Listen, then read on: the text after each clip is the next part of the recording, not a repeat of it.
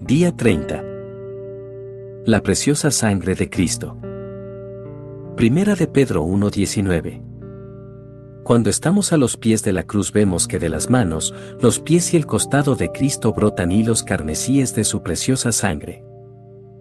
Es, la preciosa sangre, por su capacidad redentora y expiatoria. A través de ella se produce la expiación de los pecados del pueblo de Cristo, el pueblo es redimido y reconciliado con Dios, unido a Él. Su sangre también es preciosa por su poder limpiador, nos limpia de todo pecado, primera de Juan 1.7. Si vuestros pecados fueren como la grana, como la nieve serán emblanquecidos, Isaías 1.18. Por medio de la sangre de Jesús, no queda ni una mancha en el creyente. Somos, sin mancha ni arruga ni ninguna otra imperfección, Efesios 5:27. Oh, preciosa sangre que nos limpia, que quita toda mancha de nuestros incontables pecados y nos permite ser aceptos en Jesús a pesar de todas las maneras en que nos hemos rebelado contra nuestro Dios. La sangre de Cristo también es preciosa debido a su poder preservador, dado que bajo su sangre rociada estamos a salvo del ángel destructor. Recuerda, la verdadera razón por la que somos perdonados es porque Dios ve la sangre.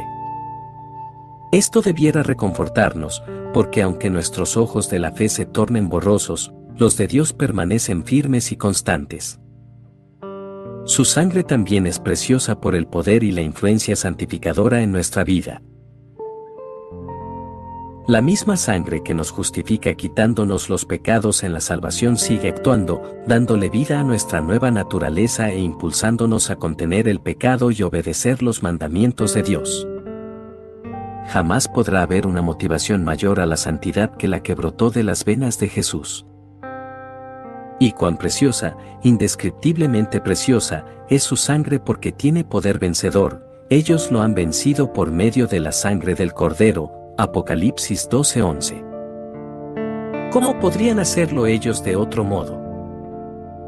El que pelea usando la preciosa sangre de Jesús emplea un arma que jamás conocerá derrota. La sangre de Jesús. El pecado muere ante su presencia y la muerte ya no es muerte, porque es la que abre las puertas del cielo. La sangre de Jesús marcharemos a la victoria y a la conquista siempre que confiemos en su poder.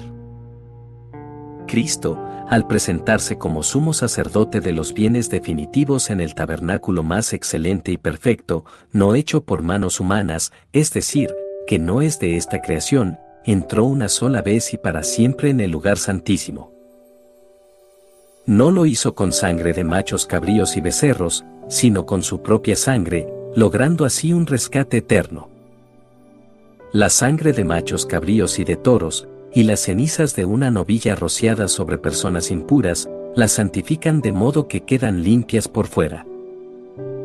Si esto es así, cuanto más la sangre de Cristo, quien por medio del Espíritu Eterno se ofreció sin mancha a Dios, purificará nuestra conciencia de las obras que conducen a la muerte, a fin de que sirvamos al Dios viviente. Hebreos 9, 14 ¿Por qué entonces valoro las cosas de este mundo? No son nada comparadas con la sangre preciosa. Que siempre yo contemple al Cordero de Dios, que quita el pecado del mundo, Juan 1.29, y considere a aquel que perseveró frente a tanta oposición por parte de los pecadores, para que no me canse ni pierda el ánimo, Hebreos 12.3. Y que siempre recuerde que, en la lucha que, libro, contra el pecado, todavía no he tenido que resistir hasta derramar mi sangre. Hebreos 12:4. Él derramó su sangre por mí,